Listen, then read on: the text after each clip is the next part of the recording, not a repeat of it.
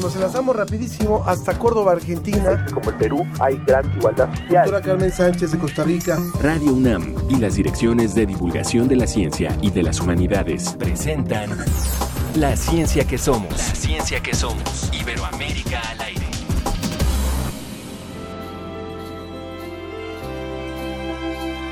El sol que marxa abans per deixar-nos passejar pels carrers que s'il·luminen. L'olor a xocolata i els locals engalanats acullen un hivern que abriga.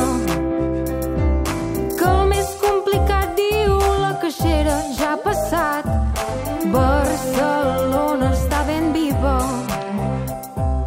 Que el que queda enllà es va fent petit i va marxant. Tot torna a començar, cal celebrar. Perquè és Nadal. Es Nadal, es Nadal, es la canción que estamos escuchando con la catalana Paula Valls.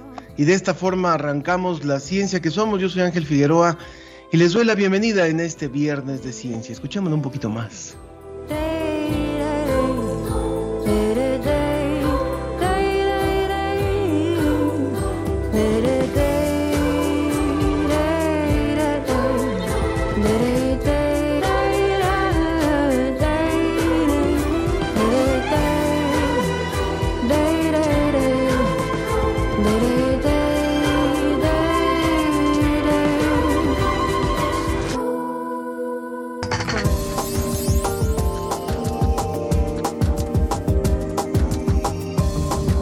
Como siempre, nos da muchísimo gusto darle la bienvenida a esta emisión. Y bueno, hoy la agencia DC nos va a explicar cómo un nuevo implante cerebral de electrodos o con electrodos podría ayudar a personas ciegas a percibir formas y letras. El Museo Universum, el Museo de Ciencias de la UNAM, cumple 28 años. ¿Qué viene? Aquí se lo vamos a decir.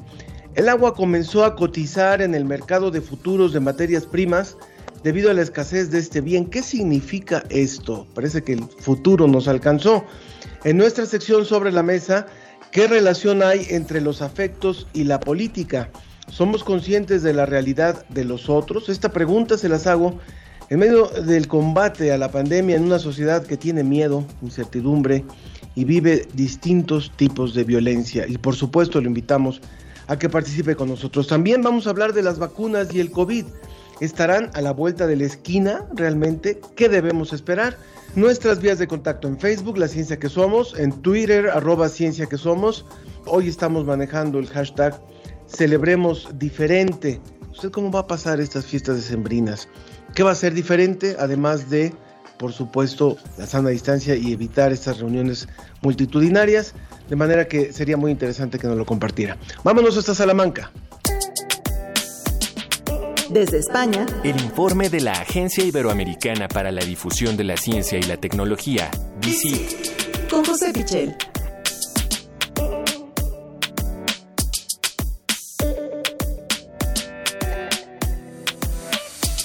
Mi querido José Pichel, me da muchísimo gusto darte la bienvenida a esta emisión eh, con una noticia muy esperanzadora para las personas débiles visuales. ¿Cómo estás, José? Hola Ángel, ¿qué tal? Muy buenas tardes desde España. Buenos días para vosotros. Nos da mucho gusto saludarte, verte bien en esta, en esta emisión. Y bueno, y contarle al público estas notas que elegiste, una tiene que ver con México, ahora lo vamos a comentar, pero también esta que, que habla de, de, esta esperanza para las personas débiles visuales. Sí, esta primera noticia eh, es de investigadores de, de, aquí de España, de un centro de, investigación colaborativa que se llama eh, CIBER y también de la Universidad Miguel Hernández de Alicante. Y eh, es una noticia, como decías, eh, muy esperanzadora para lo que es la investigación en el campo de la visión, la investigación que nos puede permitir en un futuro, quién sabe si es cuestión de años, de décadas, ya veremos que en un futuro podamos resolver el problema de la ceguera. Se trata de un nuevo implante que va en el cerebro, que lleva electrodos y que podría ayudar a personas eh, que tienen dificultades de visión o, incluso a personas ciegas completamente a percibir ciertas formas, movimientos e incluso letras concretas. De momento, se trata de un microdispositivo que se ha implantado en el cerebro de primates, es decir, no se ha probado todavía en, humanos. Eh, suponemos que, esto es un paso ya eh, mucho más eh, importante y que requiere mucha más investigación, pero se ha probado, como digo, en primates y parece que los resultados son muy buenos.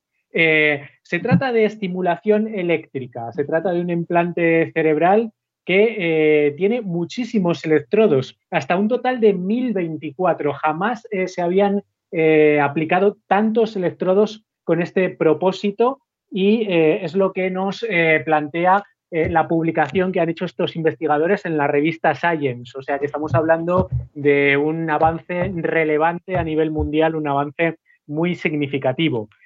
son microdispositivos que se implantarían en la parte del cerebro que eh, procesa la visión.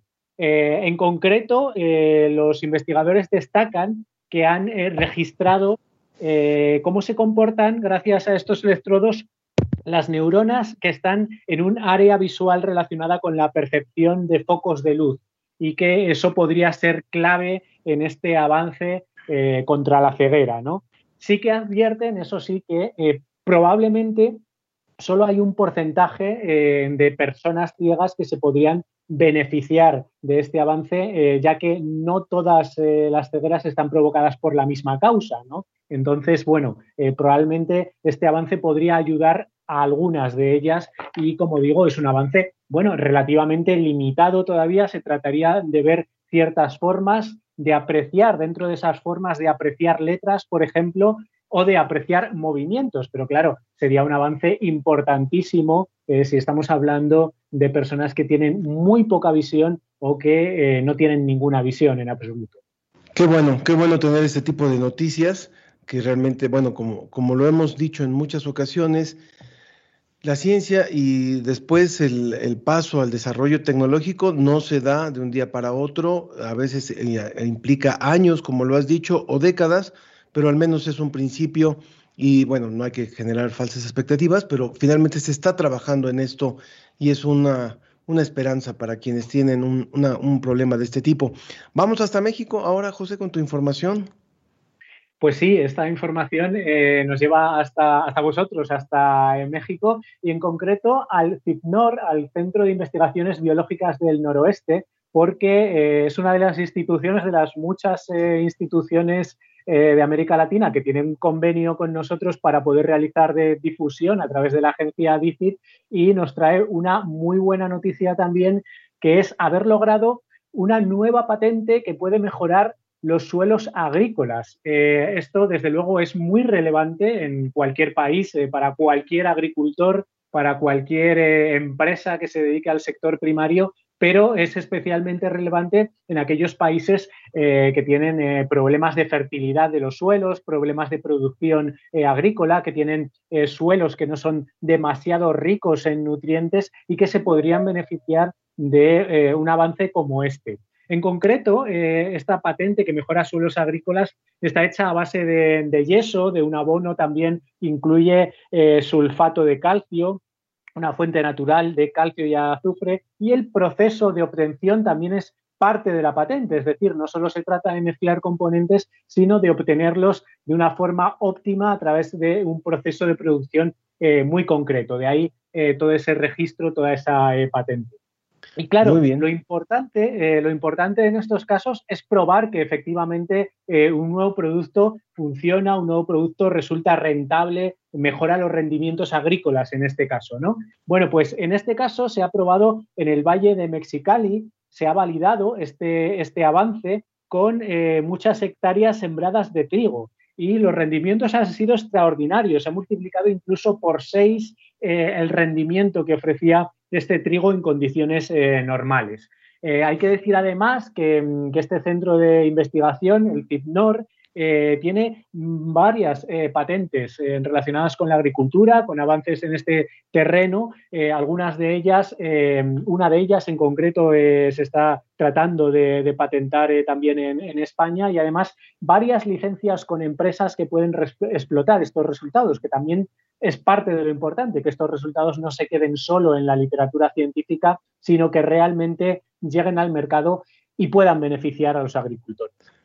Excelente, excelente. Y para los, para los amantes del vino, resulta que también, además de Mexicali, están probando este producto en Valle de Guadalupe, en, las, en los cultivos de vid, con los cuales se hace, por supuesto, gran vino en esa zona del país, de manera que ojalá, ojalá que pueda, como lo decía José, resultar rentable para regenerar terrenos que ya no estaban siendo productivos o que tenían una producción mínima y que pueden incrementarse a partir de, este, de esta patente que ha desarrollado el CIPNOR.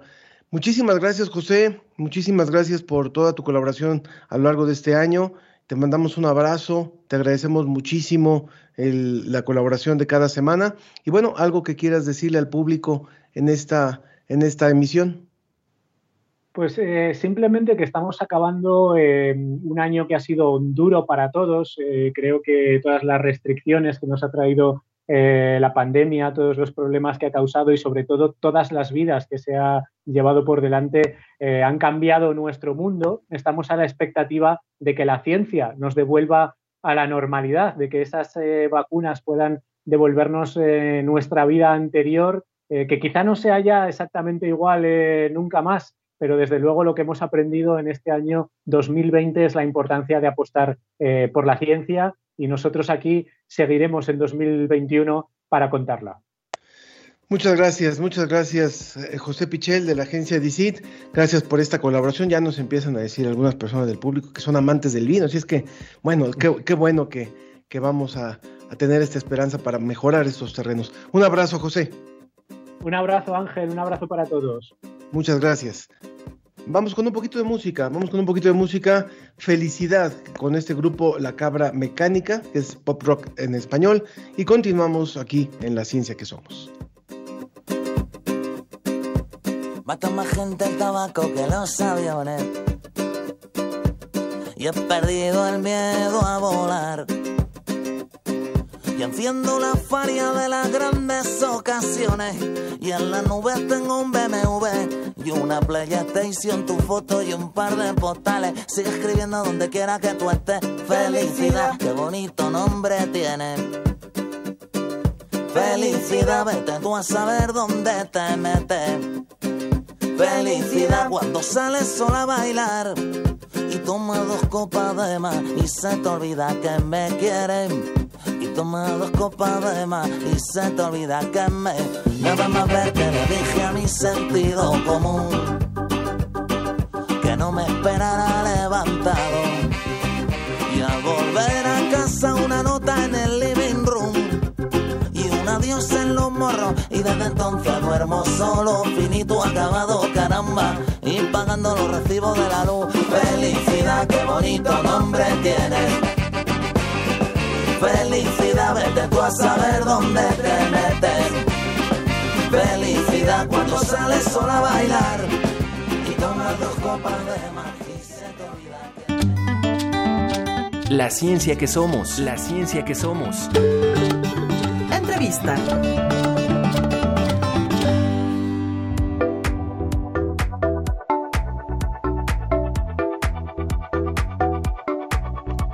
Continuamos en la ciencia que somos y bueno, no sé si el público que nos escucha, algunos, algunos otros son más jóvenes, recordarán qué estaban haciendo por ahí del 12 de diciembre de 1992. Bueno, pues ese día, una fecha muy guadalupana por cierto, se inauguraba el Museo Universo. Mañana este museo, el Museo de Ciencias de la UNAM, cumplirá 28 años de tener eh, una gran oferta de comunicación de la ciencia, de divulgación de la ciencia, eh, ahora con sus puertas cerradas, pero con una actividad muy importante a través de las redes sociales y las vías digitales. De manera que me da muchísimo gusto presentar a Paola Ina González, ella es curadora educativa del espacio infantil en Universo, ella es psicóloga, por parte de la UNAM. ¿Cómo estás, Paola? Gusto en saludarte. Ángel, qué gusto, buen día. Estoy uh, con sentimientos encontrados. Cuéntame por qué. Pues por un lado, este, el doctor Flores ya no está con nosotros, pero bueno, por otro lado, como bien mencionamos, eh, bueno, mencionabas, cumplimos 28 años y mañana haremos un pequeño homenaje al doctor con un conversatorio. Por eso tengo sentimientos encontrados. Cuéntale un poco al público, Paola, eh, que nos está escuchando en la ciencia que somos, quién era el doctor Jorge Flores, porque eh, algunos lo conocimos, por supuesto, pero hay, mucha gente que no identifica la importancia que tuvo él para el Museo Universo. Pues imagínate que fue uno de los principales motores porque tanto Universum como el Museo de la Luz, eh, la sala de tierra del Museo de Geología abrieran sus puertas. Es un gran, gran impulsor de estos espacios donde los jóvenes pueden acercarse de forma más vivencial, más interactiva a la ciencia. Jorge Flores, físico, que estuvo muy, muy eh, al, pie del cañón durante todo el proceso de, de adaptación del Museo Universum, porque era, era el edificio antiguo de CONACIT y, todo el proceso para su diseño. Paula, eh, ha, sido, salvo las huelgas, creo que esta ha sido una de las etapas más complejas como museo. Un museo lo que quiere es que la gente vaya, que la gente toque, visite, experimente. Y bueno, pues hemos estado de puertas cerradas desde hace ya nueve meses en Universum. ¿Qué representa, qué reto representa para, para un espacio que, vive de la visita, que, que, necesita la visita de los, de los públicos para tener razón de ser. ¿Qué reto ha representado en esta ocasión eh, con el tema de la pandemia? Pues es empezar a abrir puertas. Bueno, ya se tenían puertas abiertas en, las redes, pero migramos de forma inmediata todos los contenidos que teníamos a través de las diferentes plataformas. Es, eso fue un, un reto porque es todo el personal eh, cambiar, eh, modificar la forma de interacción que teníamos con nuestros visitantes. Afortunadamente nos siguen, eh, hemos tenido una excelente respuesta y esta pandemia lo que ha ofrecido Universum, además de este reto que implica comunicarnos con ellos, nos ha ofrecido nuevos públicos que no teníamos. Entonces también ha sido aportado algo al Museo Universum. Por supuesto, y además de que muchas cosas no se han detenido, han seguido también en el diseño de nuevas exposiciones, de nuevas salas. Cuéntanos para, ir cerrando, mañana, que, es el, el, mero aniversario, se cumplen los 28 años, ¿qué actividades tienen previstas para invitar al público que nos esté escuchando? Pues mira, tendremos a las once y media de la mañana un conversatorio en donde habrá algunas personas que han sido parte de Universum pero también que han, este, que seguimos en el museo. Entonces vamos a platicar un poquito, vamos a tener un homenaje, un video conmemorativo, este, en, memoria más bien de nuestro doctor Jorge Flores.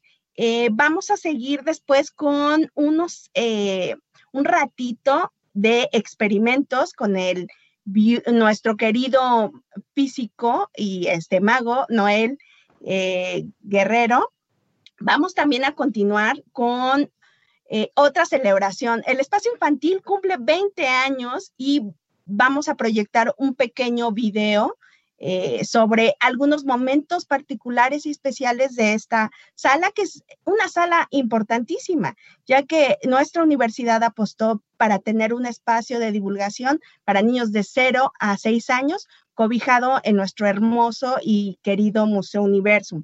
Y para concluir, fíjate que uno de nuestros ex anfitriones, que es biólogo, eh, hizo adaptaciones de unos cuentos y también mañana a la tarde nos va a contar un cuento. Bueno, pues mucha actividad para celebrar los 28 años de Universum. Si usted no lo conoce, si usted no conoce este museo, porque este programa también se escucha en otras partes del país y fuera de México, una oportunidad es a través de las redes sociales. Busquen por favor las redes sociales de Universum y de la Dirección General de Divulgación de la Ciencia. La verdad es que es uno de los eh, emblemas, de los pioneros en los museos de ciencia y todavía pues es un, un, museo que se está renovando, que está muy activo y que tiene muchísima actividad a través de las redes sociales. Gracias Paola, gracias por haber estado con nosotros y por hacer esa invitación al público de la ciencia que somos. Al contrario, los esperamos mañana. Buen día. Muchas gracias Paola del Museo Universo, curadora de la, del espacio infantil, Paola Ina González de Museo Universum. Ya tiene ahí usted esta invitación para el día de mañana y para los siguientes días, por supuesto, entrar a las redes de Universo.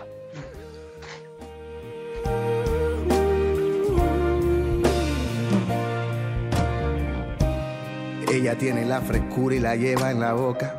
Me divierte con sus juegos, con sus inquietudes, me desvelo. Un mar pacífico rojo colgado en su pelo con un ondulado vuelo de viento que toque tan tierno que trae el invierno.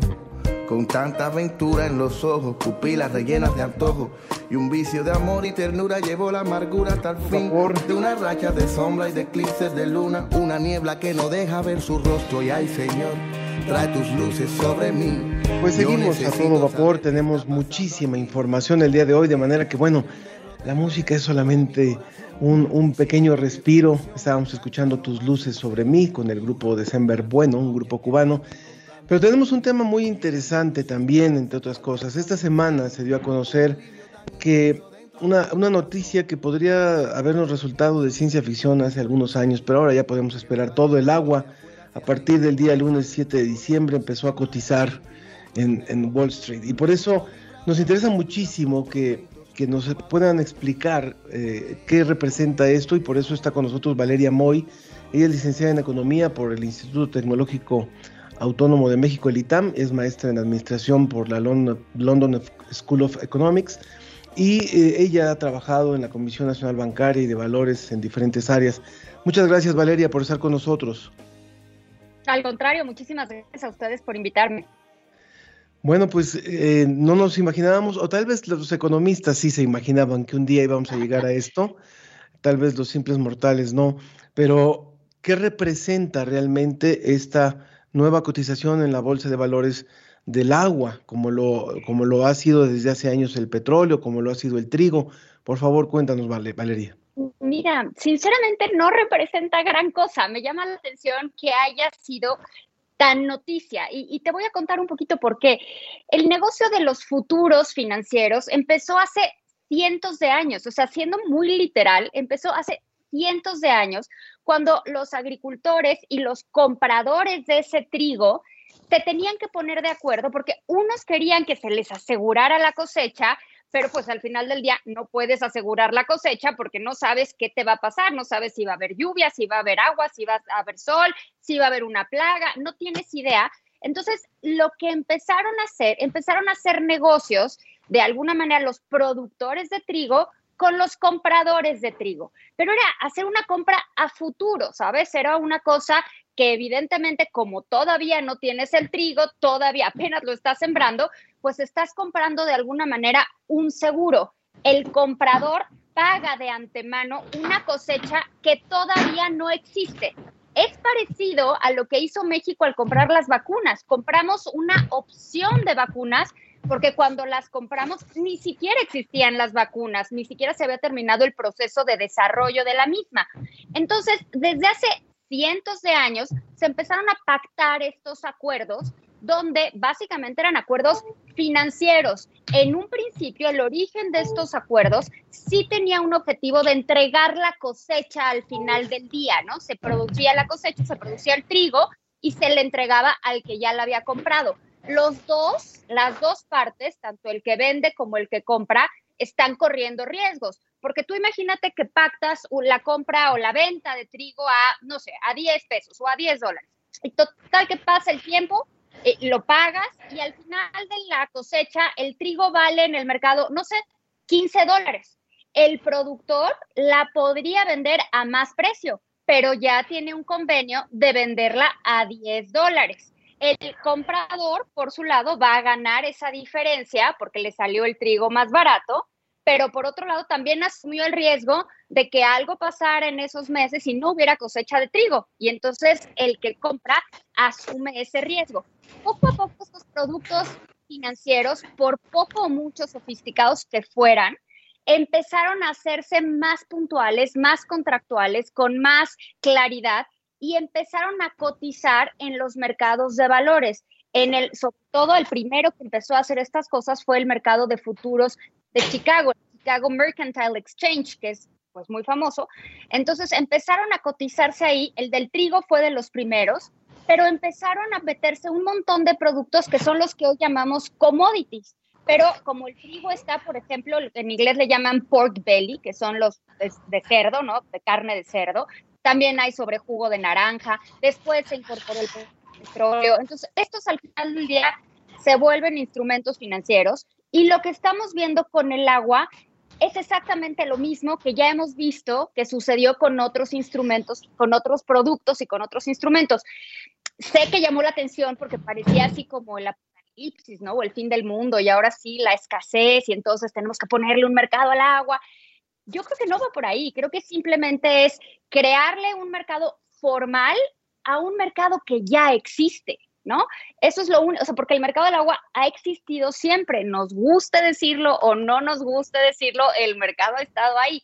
Lo único que está sucediendo es se está formalizando y van a operar pues como instrumentos financieros. Ese es, eso es todo lo que está sucediendo en este Nos gustaría muchísimo, Valeria, que en, enero, que vamos a retomar las, los programas en, en, vivo, pudiéramos conversar nuevamente contigo para ver eh, creo que esta explicación es muy clara, la que tú nos das, es decir, simplemente lo que se están comprando son seguros para la producción, eh, tomando al agua como el elemento de que garantiza, digamos, o que de garantía. Pero nos gustaría muchísimo en, en enero, obviamente baja mucho la actividad bursátil en estas fechas, pero saber un poquito cómo se va comportando, que nos platiques un poco cómo se comporta esta cotización del agua a partir de, las primeras semanas o los primeros meses de actividad como tal.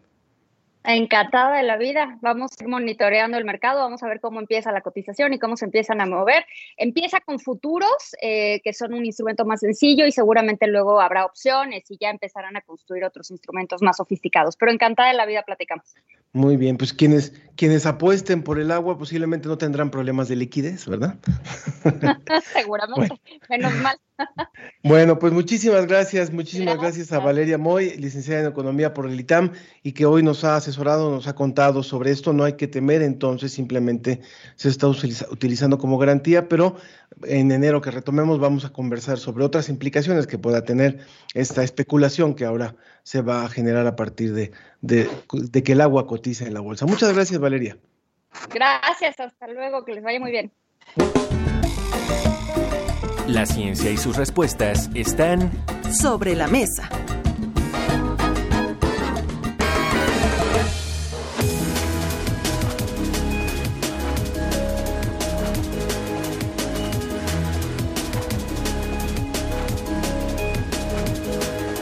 Pues hoy, hoy la ciencia que somos es un tren que no para y continúa con muchísima información, con muchísimos temas que esperemos que sean de interés para ustedes. Les recuerdo nuestras vías de contacto en Facebook, La Ciencia que Somos, en, en Twitter, arroba Ciencia que Somos. Le preguntamos al principio del programa, ¿qué hará diferente usted en este diciembre con su familia, con la gente que está más cercana? ¿Qué, qué hará diferente?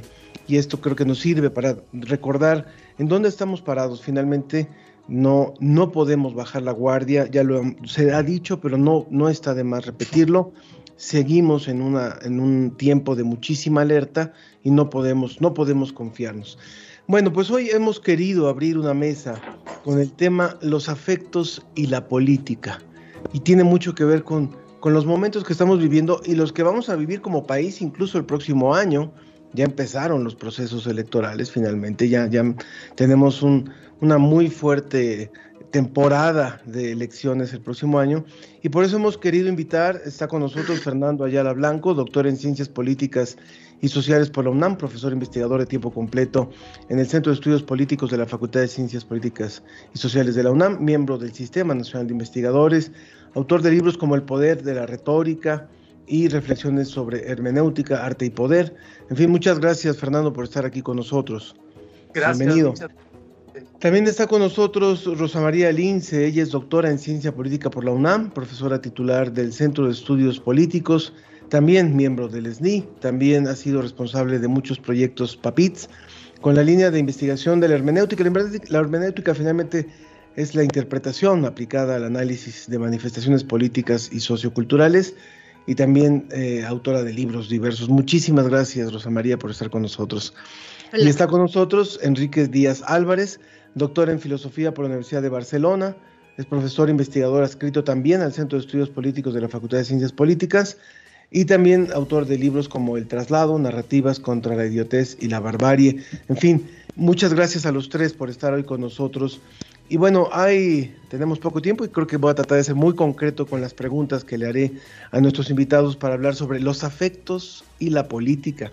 Eh, el doctor Enrique Díaz, ¿por qué, ¿por qué la necesidad de investigar sobre esta relación entre política y afectos en, sociedades como las nuestras, en sociedades contemporáneas? Hola Ángel, bueno, eh, pues eh, yo creo que nuestro mismo contexto lo exige, ¿no? Este, pensar un poco los alcances y el lugar que tienen las emociones, los afectos en el mundo contemporáneo, especialmente en sociedades como la de México actual, ¿no? Que viven, que vivimos un poco donde se experimentan y se entrecruzan muchas formas de violencia, pero en el mundo en general, ¿no? O sea, si vivimos tiempos en donde hay proliferan eh, discursos abiertamente racistas, abiertamente xenófobos, eh, homófobos, misóginos. Si pensamos simplemente en nuestro continente, ¿no? De punta a punta, de Bolsonaro a Trump que se resiste a ir, ¿no? Este, vemos cómo se moviliza, por ejemplo, el miedo y el odio, que son quizá las dos emociones que más condicionan el espacio de lo público hoy en día.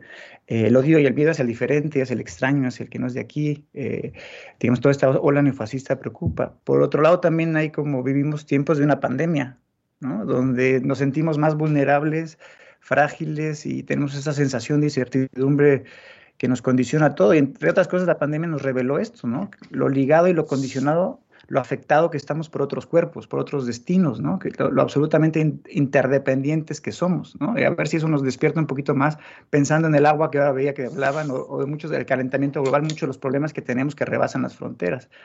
También estamos... Eh, condicionados, por ejemplo, en el, en el, en el contexto latinoamericano por, por tiempos de indignación, ¿no? Se viven momentos de indignación frente al racismo, por ejemplo, frente a la desigualdad. Simplemente, si pensamos en Chile, en el estallido social que, eh, que eh, de los movimientos eh, recientes, en los movimientos feministas, ¿no? Lo que está pasando hoy mismo en México, en Argentina, o en, por ejemplo, los movimientos antirracistas de Estados Unidos, esa indignación del, de Black Lives Matter ante el último abuso policial, ¿no? De George Floyd, digamos, están ahí. Y en México, pues también a partir de la, del 2006, de la declaración de la guerra contra el narcotráfico que hizo el expresidente Calderón, pues estamos en un, en un mundo necropolítico, ¿no? Donde buena parte del país estamos afectados, vivimos con miedo, eh, con inseguridad, con dolor, con duelo, ¿no?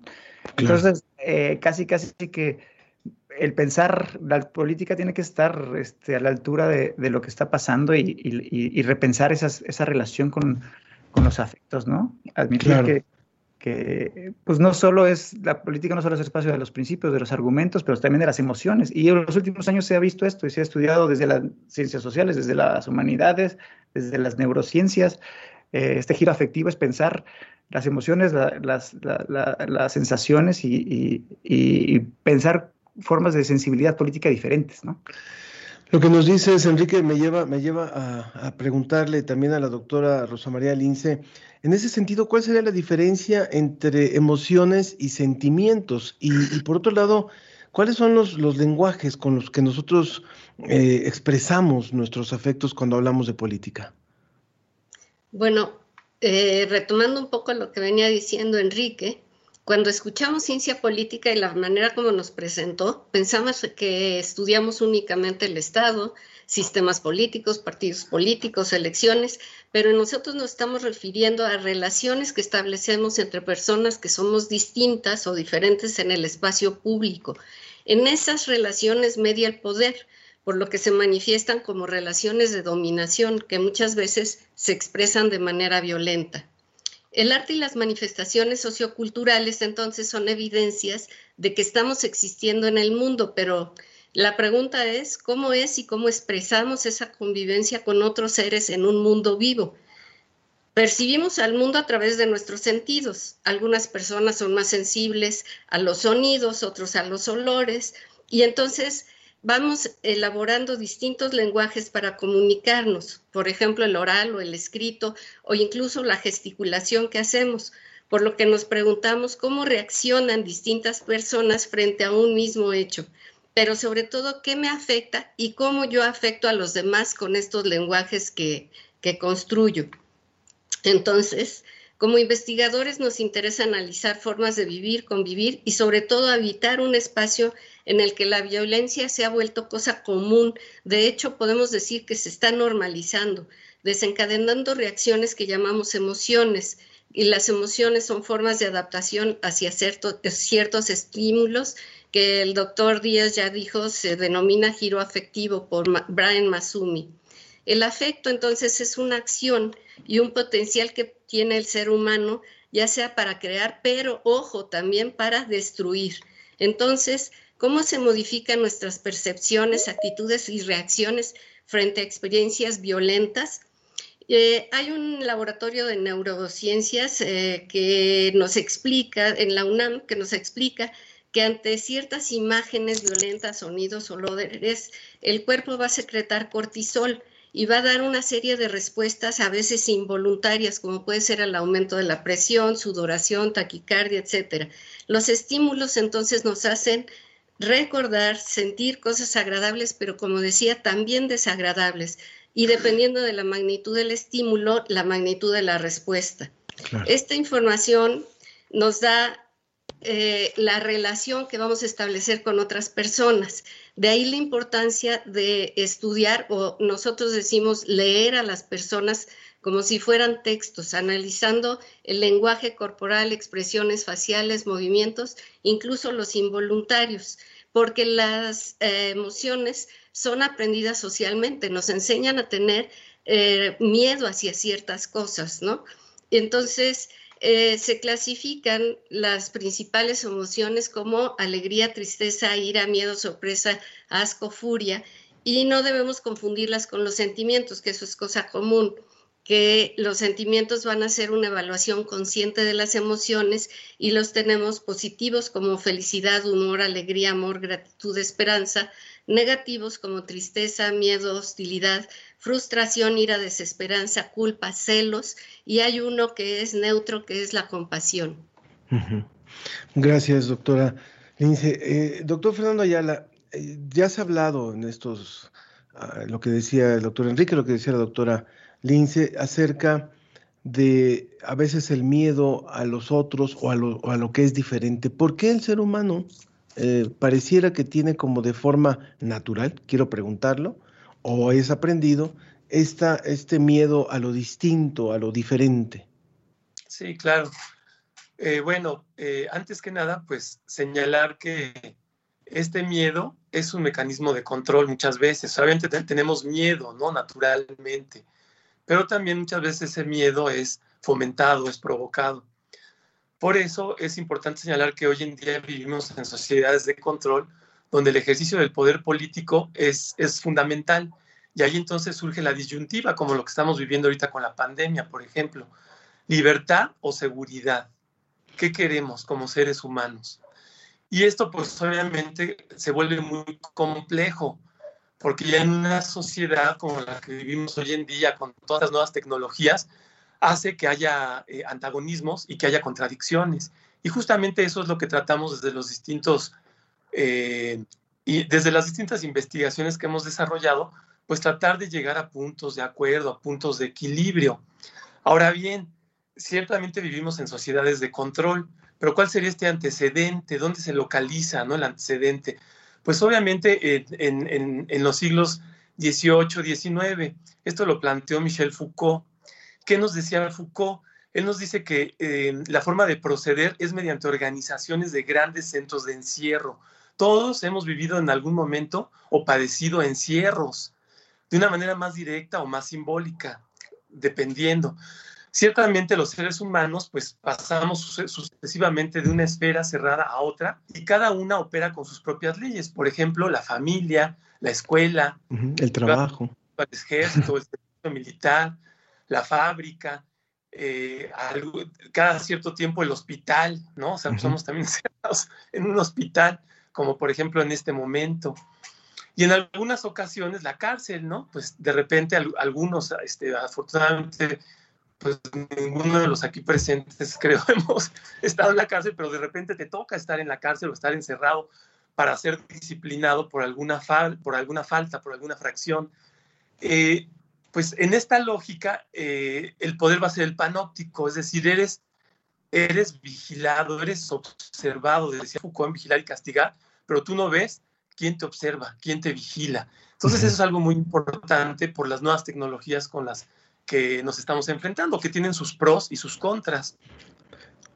Eh, en una sociedad disciplinaria se concentra y reparte el espacio, se ordena la vida en el tiempo de tal suerte que se erige en el espacio-tiempo una fuerza productiva. Es decir, ¿qué es lo que te dice Foucault? Pues que, seamos seres que, que produzcamos. Será esta especie de secuestro laboral, ¿no? O sea, eres secuestrado laboralmente y quizá pues ya no vives como tú quisieras vivir, ¿no? O sea, ya eh, de un punto de vista utópico. En ese sentido, después de la Segunda Guerra Mundial, eh, retomando otra autora de Les, vemos cómo hemos pasado, porque en realidad están como entremezcladas, desde mi punto de vista, de estas sociedades disciplinarias a estas sociedades de modulación, que es el control moderno. O sea, vivimos en estas sociedades de control modulares. Y está el ejemplo, una fábrica que es una organización disciplinar y una empresa que es una organización modular, y ahí te modulan.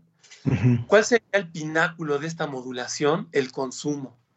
Vivimos para consumir, querámoslo o no más allá de las ideologías, si eres de izquierda o de derecha, ahorita ha prevalecido un metarrelato en donde consumimos. Y, ahorita lo padecemos, por ejemplo, con la pandemia. En México, por lo menos, vemos cómo hay gente que está conglomerando, ¿no? Con la situación tan, tan difícil que estamos viviendo y van a los centros Por esa necesidad de consumir. Exactamente. Entonces, esta primera reflexión aquí la dejaría. Vivimos en sociedades modulares disciplinares y de consumo, en donde hay una vida normativa, te conviertes en un número, te conviertes en una cifra, en un porcentaje. Estamos, estamos escuchando al doctor Fernando Ayala Blanco de la Facultad de Ciencias Políticas y Sociales de la UNAM, también la doctora Rosa María Lince, de, también del Centro de Estudios Políticos y también de ella de, de la UNAM, y el doctor Enrique Álvarez, eh, Enrique Díaz Álvarez también del Centro de Estudios Políticos de la Facultad de Ciencias Políticas y Sociales de la UNAM.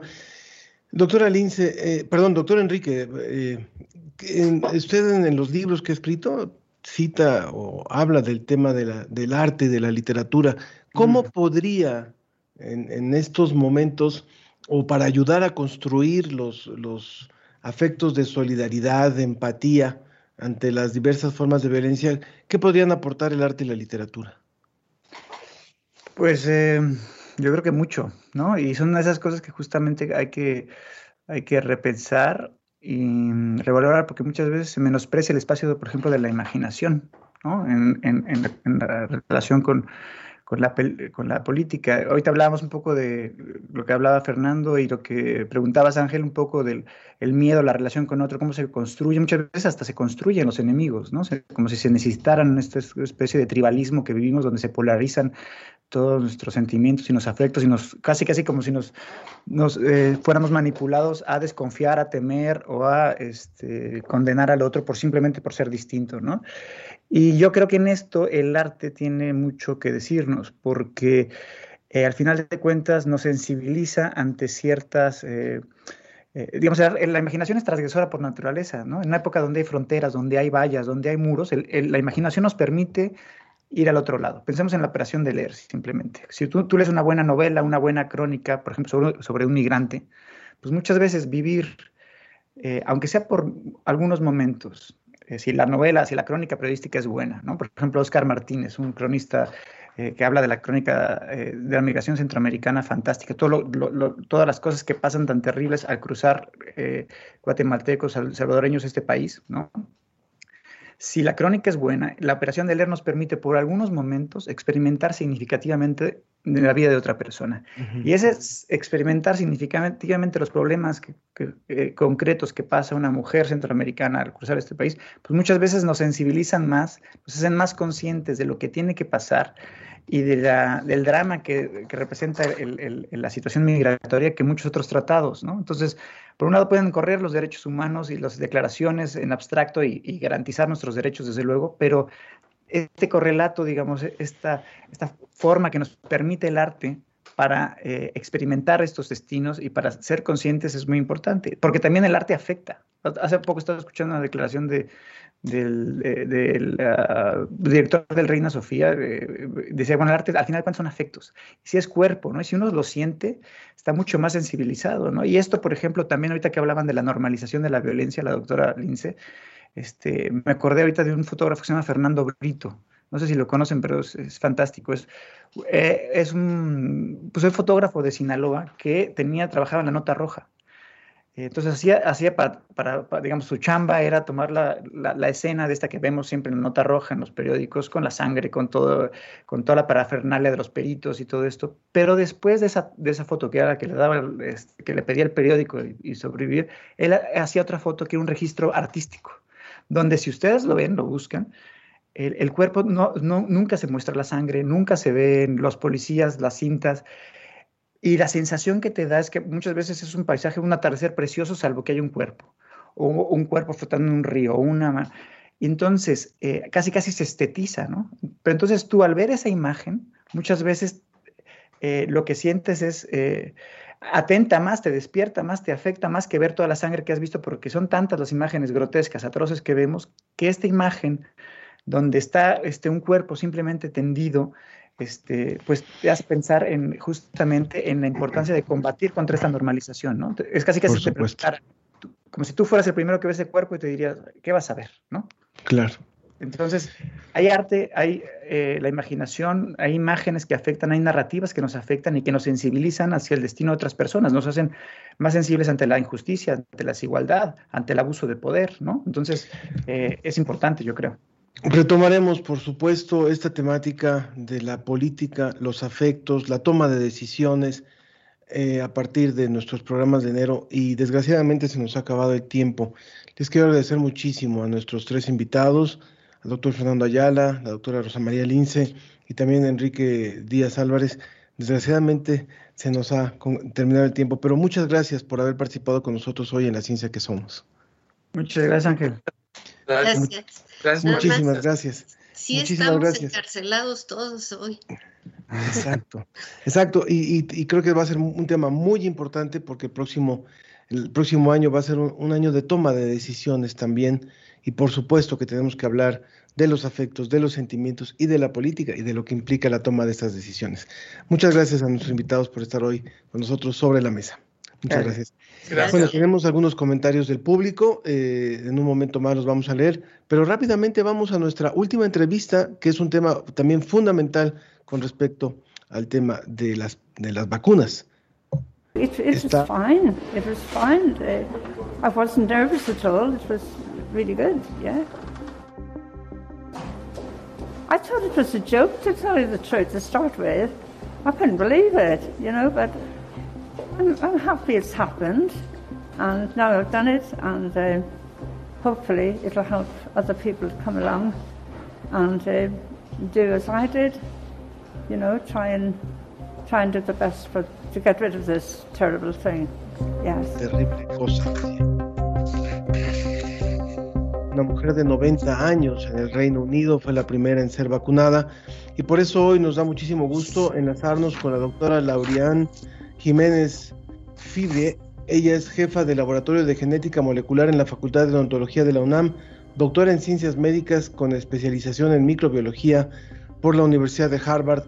Eh, doctora Laurian, buenos días, muchas gracias por, por atendernos también aquí en La Ciencia que Somos muy buenos días, al contrario, eh, un placer muy grande volver a estar en el programa. Siempre es un placer participar en cualquier eh, evento, cualquier programa organizado por mi universidad, ¿verdad? un gran placer. Gracias nuevamente por la invitación. Muchas gracias. Empiezo por una de las preguntas del público. Matis, que nos escribió, dice ¿Qué pueden decirnos de la vacuna de Pfizer? Y, y- y ella dice este dato, uno de cada cuatro mexicanos no quiere vacunarse por, mi- por miedo. Bueno, no estoy segura si esa estadística realmente sea cierta, ¿no? Una de cada cuatro, no estoy segura. Este, sí, sí, sin duda hay personas que tienen miedo, que hay incertidumbre, todo esto es nuevo para todos, definitivamente, ¿no? Y entonces, tener eh, eh, dudas y demás es, es, pues, completamente natural, me parece, ¿no? Pero sí necesitamos hablar eh, sobre evidencias. Creo que circula demasiada información que está basada en rumores, alguien me dijo, yo escuché.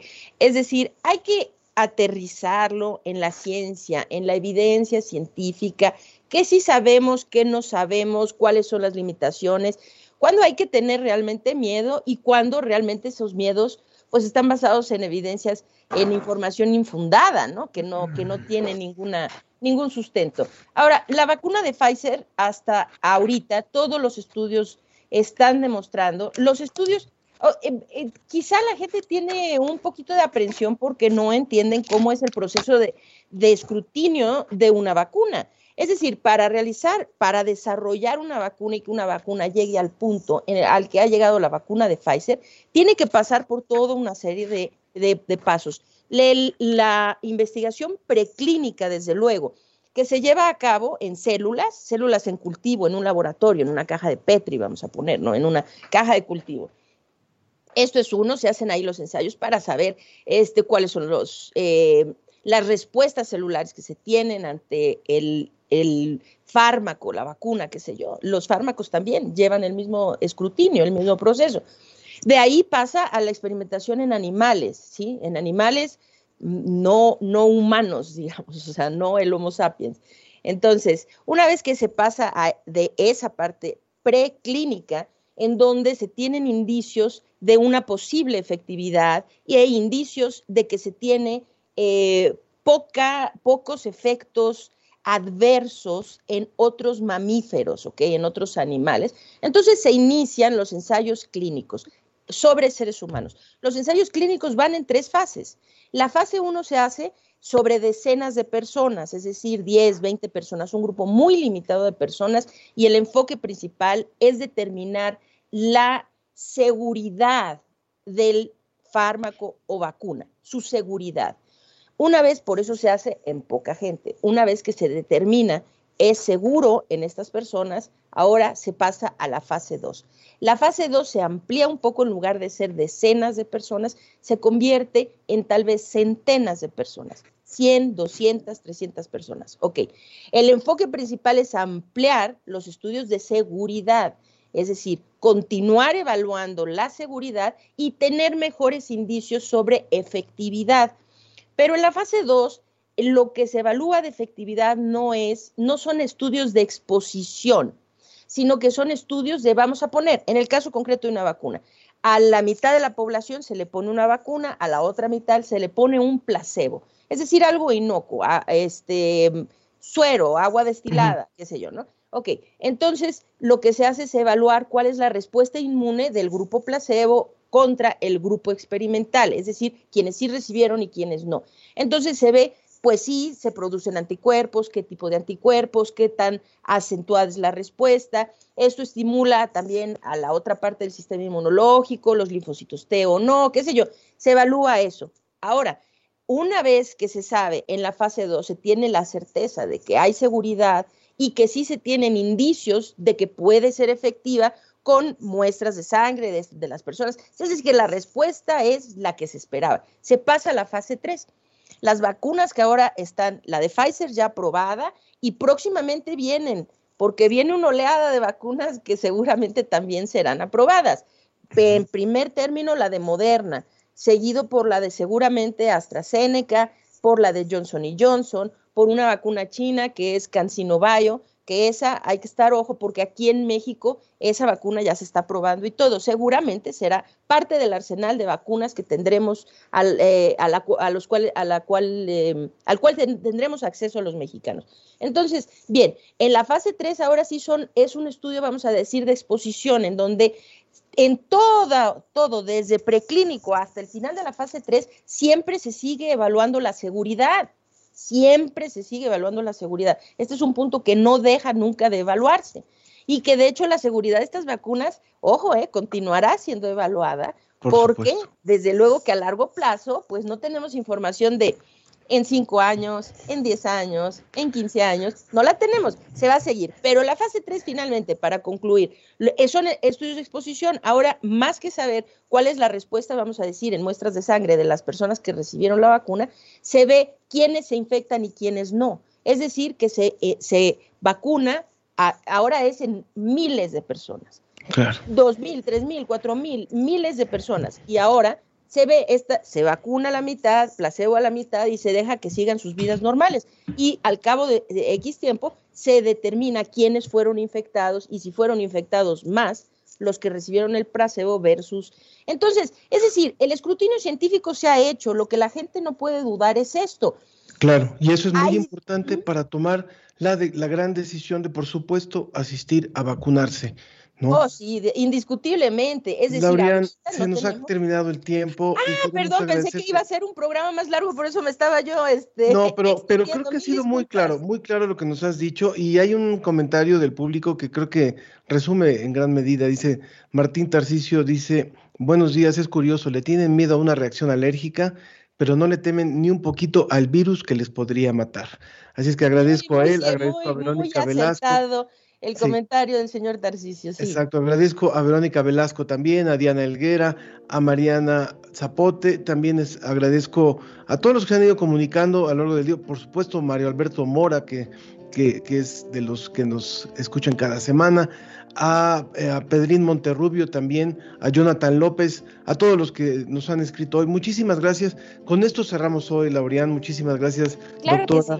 Laureán Jiménez, y eh, agradezco a nombre de todo el equipo que hace posible este programa, a todo el equipo de divulgación de la ciencia, al equipo de Microsoft, también al equipo de divulgación de las humanidades. Yo soy Ángel Figueroa, que tenga un excelente fin de semana, cuídese mucho, no bajemos la guardia, tenemos que seguirnos cuidando.